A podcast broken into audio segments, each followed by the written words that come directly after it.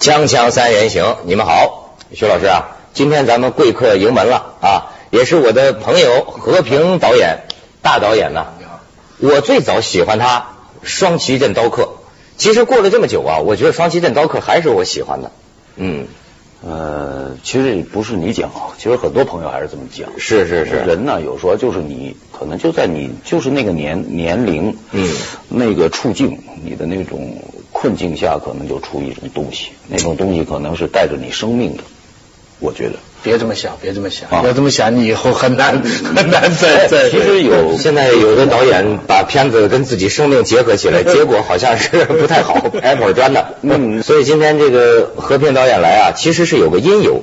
就最近你说中国电影啊，它繁荣不繁荣吧？我倒觉得中国电影的这个舆论市场相当的这个繁繁荣荣，那也发生了电太影多的电影不繁荣，舆论繁荣。风波呀、这个争端，哎，这这这一大轮的这种风波讨论，对你们这个干导演的，你们喜看了之后现心现在是两件事情。我那前两天跟朋友啊，包括跟常委啊，我们几个聊，就说一个导演现在中国导演啊要做两件事情。嗯一个呢，你首先要去把你自己要拍的这个戏拍好，你要导这部戏，然后呢，你还要导呢外边这部戏，就是啊怎么卖这个电影，对，怎么包装它，你怎么在这里宣传，这个时候你是主角，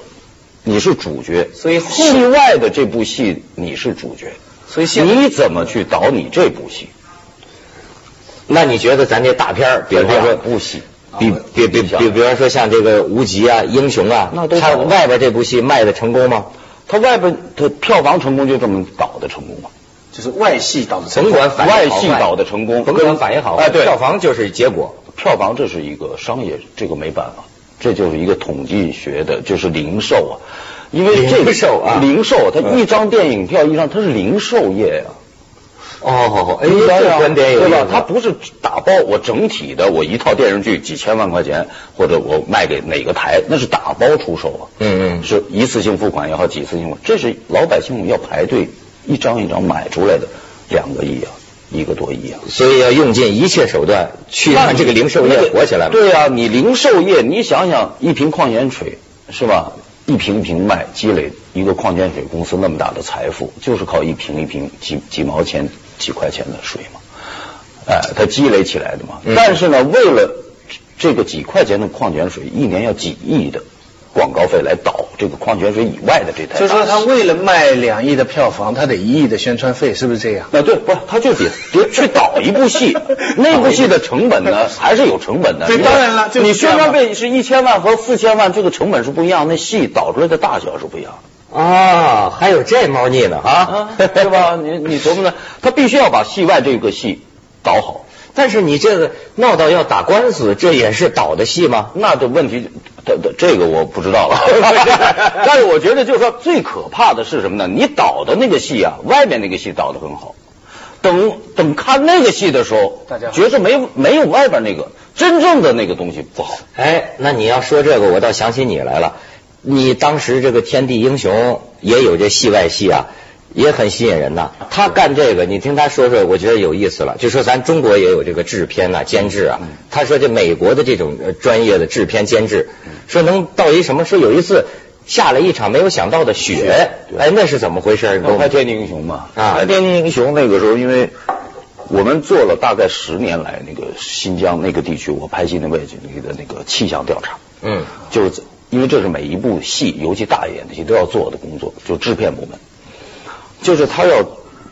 调查出这个十年这个地区几月到几月开始下雪，雪量是多少。那安排拍摄计划，因为为什么呢？他这个因为在大的戏，在美国呀，他是要有保险公司做完成保险的，嗯嗯所以呢，他要把这些东西呢都要作为资料，一旦出现问题，就天气对于制作成本不可非常有影响，有有影响所以阿成跟我说，为什么好莱坞在 L A 就这个道理，对那个地方的天气最有保障。对啊，，所以那个当然天地英雄就就赶上大雪了。那大雪以后呢，因为隔壁滩上下大雪是很少见很少见，而且呢，隔壁滩下大雪呢，你没法扫，你扫不完 这到哪儿找清洁工去啊 哪儿找去？ 对吧？你就完全要等着太阳自然要把它化掉，那这就又已经赶上冬季了，快进入十一月份了，在新疆。结果你就拍雪了，没拍啊，那就然后完了以后呢，那就两个选择嘛，要不就停嘛，嗯，要不就就转移警力，那这都牵扯到预算的啊，对那那不那制片人就就我觉得这就是美国的制片业的他的对于作品的安全性和质量的考虑，嗯他说你因为制片人飞到新疆嘛，情况没看到，那你呢？导演做出任何决定，公司支持你。这不咋责任都推到你导演身上？没有啊，不啊，他说你愿意停，我们可以明年来接着拍。这可以家伙，啊，你如果说有办法可以解决，那你拿出办法来来解决。所以这个国国情不同啊，对他要求的很简单，我就要一部好电影。就是说他不惜工本。不惜工本嗯。因为呢，他这个东西马上他后来当然我就知道了，他有详细的关于那个地区的十年来的气象报道，这足够让你赔的。足够让告诉保险公司这是意外的事情。哦所以明哦年我接着拍那我个明白这个钱，意思保险公司一定会付的。这个运作机制，这个很这个健康这，它产业啊就是这样。但是你看，我昨天还看最近那个中国三三三联生活周刊上写到这个陈凯歌导演，就说他曾经据说跟记者讲过一个事儿，嗯就他在美国拍的一个片子，好像叫《温柔的杀你》，是吧？嗯对对他拍这个片子的时候呢，在英国拍，嗯啊，在在在英国拍在，英国然后他说这个，比如说跟这个制片方讲说我要去一个地方拍很简单的几个镜头，那制片人跟他说，我告诉你绝对不可能。说为什么不可能啊？他是说说这制片人说说你要去那儿拍，我们这这五十辆车也得去。他说为什么呀？这个制片人就说我们拍一个片子要到哪儿拍，不管是再小的戏，我们必须在那儿有一个基地，建成一个基地，你去拍。这陈凯歌就很有感慨，他就说他当年我拍那个什么黄土地，我跟什么张艺谋还跟就我们四个人说拍一个什么，我们四个人抱着摄影机就走了。说是还要赶日落，那车开到那儿，说那演员赶快往山上跑。往山上跑的时候，张艺谋已经把机器架好了。你看，这就是当年他拍片子和遇到这个美国的这种制片机制之间啊，就会有这种感慨。这是游击队碰碰到正规军。 啊，这种完全不一样。你看《天地英雄》也是，就当时我们决定说，这个在那么偏僻的地方拍，拍完了这个底片要送到哪儿冲印，哎，讨论很长时间，因为他们认为你应该选择最近的，最近的是哪儿？哈萨克斯坦。哈萨克斯坦有到那个地方有，他们有调查，那个因为他们太发达了这个行业，嗯那个地方的洗印厂的质量是什么什么什么，然后呢，还还一个地方意大利，嗯，还有一你个说澳大利亚咱，咱这个泄露国家机密，咱不去。哎 对对对， 就反正你他给你，因为他要考虑到你的这个这个这个这个成本呐、和你的效率和这个安全性，所以他会给一套一套的东西。是这样撕的这个这个， 嗯看来就说中国电影这个不能振兴啊，我听他这么讲就有点明白，他有更深层的原因。我是那吧组啊，六六七个国家的人，嗯，互相语言也不是都通，反正就是通常都是英文了交流了。这一小联合国，你有些人关键不知道他是干嘛 的，还有这样的吗保险公司暗 探，不知道，反正他也就天天在现场，也就来，然后就是你就觉着他，但是你们不能没有他，嗯， 他的工资反正还是要发，能在哪天我 但是再必插一脚去？必须要有这样的 人。有意思。嗯咱们去一下广告，《锵锵三人行》广告之后见。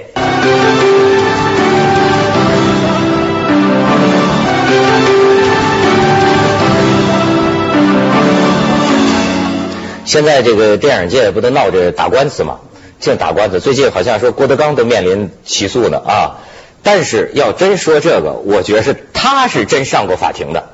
是吧？所以他可以给我们分享一 下。为了电影，啊，对，天所以我就说这个《天地英雄》特别邪呀、那天他跟我们讲，把我们都听傻了，就是一个一个电影就准备正式发片了，首映式首映式。说说简单的导演还在法庭呢，这就是《天地英雄》的戏外戏。哎，当时说是剽窃嘛，说的。对对对，嗯其实这个这个是就这个也是非常突发的一个事情，嗯因为《天地英雄》呢，就是整个的首映是在是在端门嘛，啊就是、啊就是当时把那个地方能够租下来，允许你在天安门广场的这个里面这个楼城楼上面搞很大的 party 新闻发布会和这个首映式天安门广场里边里边要端门嘛，对吧？嗯所以把整个端门租下来，那所有的来宾全世界的这个能请来的，包括媒体几百个媒体，然后呢，这都是您你刚才说说的外戏外外戏外戏外这戏导演的部分很好，也是吧也还是导还演有电视转播、啊，连这个潘 Sir 啊什么的吊车的灯啊都支起来了，嗯，这个，比如说是明天晚上的首映式，今天晚上接到法院，你要去，明天要去出庭告你。当时是是是在哪儿哪个地方这么一人？他就是南京的一个作者，他可能他就是呃告说你剽窃，当然告了，也告了姜文，告了我，告了这个制片公司制片人了嘛。嗯嗯那当然你律师我们就得应付啊。但是问题在哪儿呢？就是说你你这个事情还不能讲，那面正在装所有的广告板，电视台在拉线，这连夜就要要要把整个端门要完全包装一遍，啊按照首映式的要求铺红地毯给记者搭台，是吧？所有脚手架不能全影部上响，外戏的运作。外戏不能动，但是晚上嗯一夜、连夜开会，要面临着明天八点钟要出庭。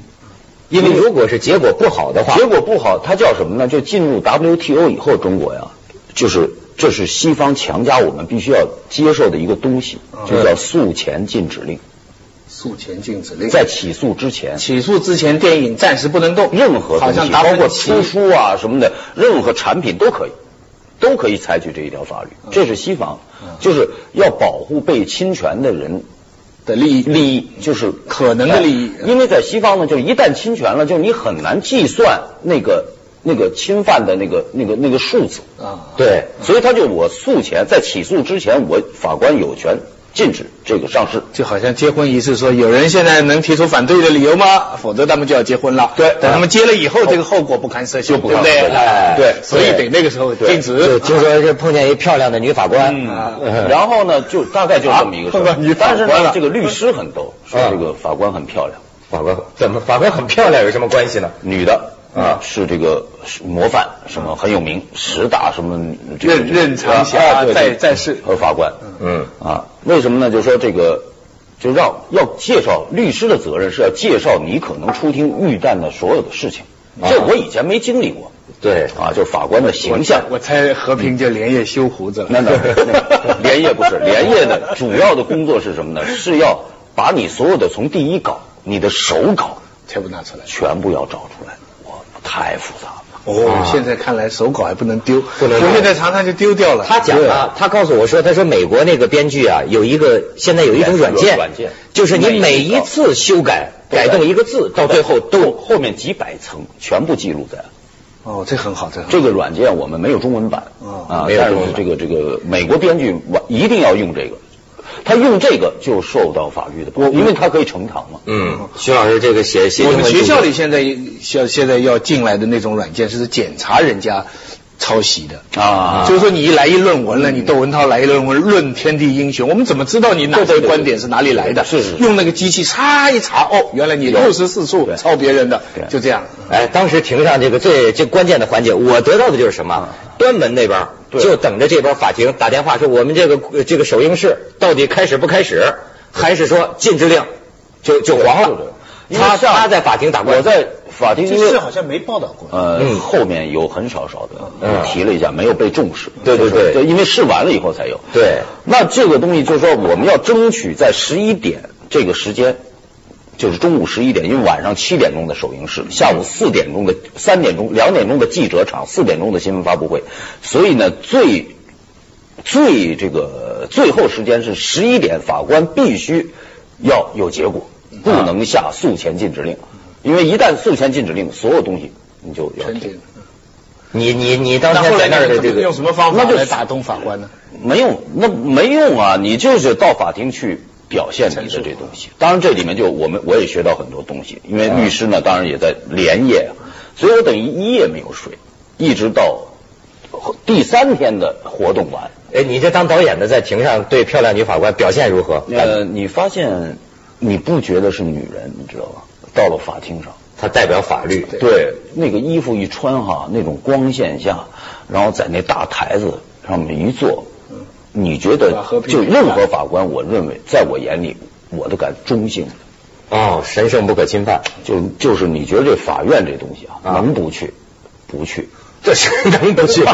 因为他有这话应该跟导演们都说说，法院这地啊方能不去你吗能不去？深有同感就不要去。深有啊同感。当然，应该告我那个是有一点滑稽了，我觉得啊嗯嗯那个我就觉得。就后来哎简单地说后来简单说胜的吧后后来胜了。哎，后来就说就说这个这个这个，如果他愿意起诉，他六个月以后起诉，但是诉前，因为他申请的是诉前禁止令，啊那当然了就，就这个就就没有。当时我们最危最危险的是什么呢？当时律师告我说，这个诉前禁止令引进两年了，在中国一直有律师想下，嗯但是最后都没有下成。说呢，也说不准有一个特别想表现、特别想在中国第一次用这个的人，突然给你用一下，在一你个很你大的的意项思目说到现在为止，中国还没有人用过。不是，香港法院经常听说下禁止令，对啊香港，他这个诉前禁止令没有，到目前为止没有被使用过。哎，目就前就全世界都关注那个达芬奇密码，呃对对对数对钱，进这就会有。最后那那一刻，你觉得这个法官的斟酌和你们之间，你跟那个那个原告之间有没有什么和解或者是什么的？没有，因为我们提出和解，原告不同意嘛。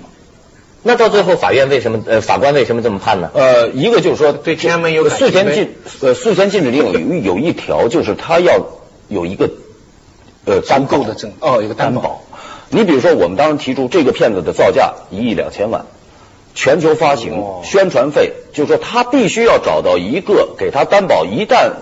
他的官司输了，他要拿钱赔天地英雄的所有的损失。意意思就是说，假如他就算禁止了，啊他那个端门的所有那些的损失，还有影片将来那个人还有影片上映，对那个人都要能够赔这着，要这赔这的这这前提是那个人官司最后打输了，就是说我下了这个诉前禁止令了，假如他将来输了，他要有人给他赔得起。啊，有人要去赔这一大笔几亿，所以嗯那个哥们儿就得掂量那掂那量。当然，他首先一点就是法官要要告诉你这么大的一个项嗯目，你要让我们下诉前禁止令，你必须要担保，有嗯那人给通你担保常只。有新疆自治区人民政府才能担保，那怎么可能能担 保？所以，所以他也拿不出担保人来，或者说也没有，当然证据也有不足。最后漂亮女法官就就下下达了，呃对哎那一刻心情怎么样？那我就，哎呦，我跟你讲，那一刻，因为什么呢？我这个现在公开说啊，那个时候这件事，我去法庭这件事情是瞒着所有的哥伦比亚的人。哎但哥伦比亚所有的总财富怎么从美国全部已经住在君悦酒店旁边，就是首宾市了。我又是做哥伦比亚的顾问，因为什么呢？美国人啊特别逗，就是你一跟他说他紧张上法院，对因为在国外对，在美国他不怕有律师，在国外美他国人完一全没听到办法 legal problem，哇他们是立刻头痛。啊，一下就头就就就大崩溃，而且你知道啊就允许天地英雄就做不成了啊。还是咱中国导演 慎得住，心理承受力强。所以到了十一点一出庭，先给监制打一电话，可以跟他们说。但是我临出去法庭的头天晚上跟监制通了一电话，我把大概我要去法庭，大概是个什么事儿，我说你心里有个准备，有可能下诉监禁令，有可能不下，但是现在要绝对保密。所以呢，只是在律师和几个当事人的这个范围里面。那就十一点，这个从法庭出来以后，然后赶紧赶到君悦酒店，把所有的哥伦比亚的制片人全部招到一块儿，把这事儿一讲。最有意思，让我吃惊的是哥伦比亚这联合主总裁啊，老头七十多岁了啊、听完了啊、美国呃中国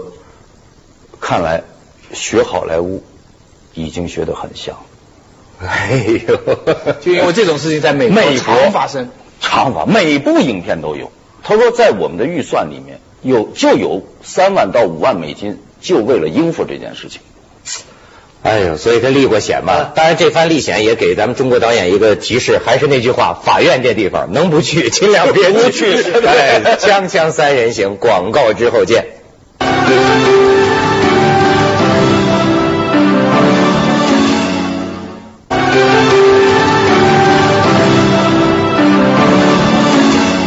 所以你看哈，我原来说起这打官司的事儿，我过去有个比较可能不太成熟的观点啊，我觉得打官司啊也不是什么坏事儿，有时候这个法律啊靠什么进步啊，就是靠不断有新的案例、新的情况，它这法律才进步。而且好多事儿啊，大家争来争去，说你人品不好，说他怎么说不清楚。但是你看，你从法律的眼光一看呐、你顿时你觉得有一种简洁的美，就是海晏河清啊，没有争议。就这个这个这个事情，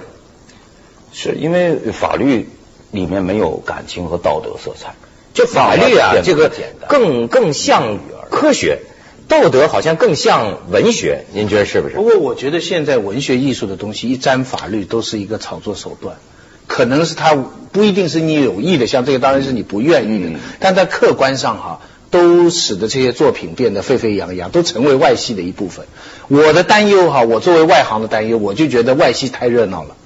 归根结底，外戏是不能免的。你说与时俱进、全球化，美国也一样。可是我归根结底，我还是想看内戏嘛。你所以说外戏戏太热闹了，是不是这个生产力、生产关系嘛？你生产关系太发达了，你归根结底，我们还相信生产力是决定因素。没错，没错。所以这个有一个问题，就是说，其实还是要把电影拍好。是不是啊？哎是不是导演的？如果导演的这个导工都在外戏上，是不是能量守恒嘛？对不对？活儿好是最主要的。这个中国电影的改革开放啊，比、嗯比中国的改革开放晚二十年。啊是吗 这什么论断？所以呢，你呢，最起码晚晚十五年吧。所以呢，你呢就把现在的电影界啊是刚刚改革开放，你这么理解一点不80奇年代怪。哎，你有何为证呢？你这么说，我有体政治体制同呢感，电影体制、审查体制，到现在电影还没立法，就根本赶不上金融通讯，哦而且还真没到呢。原来这是一个老大边穷行业。对，嗯，光谈这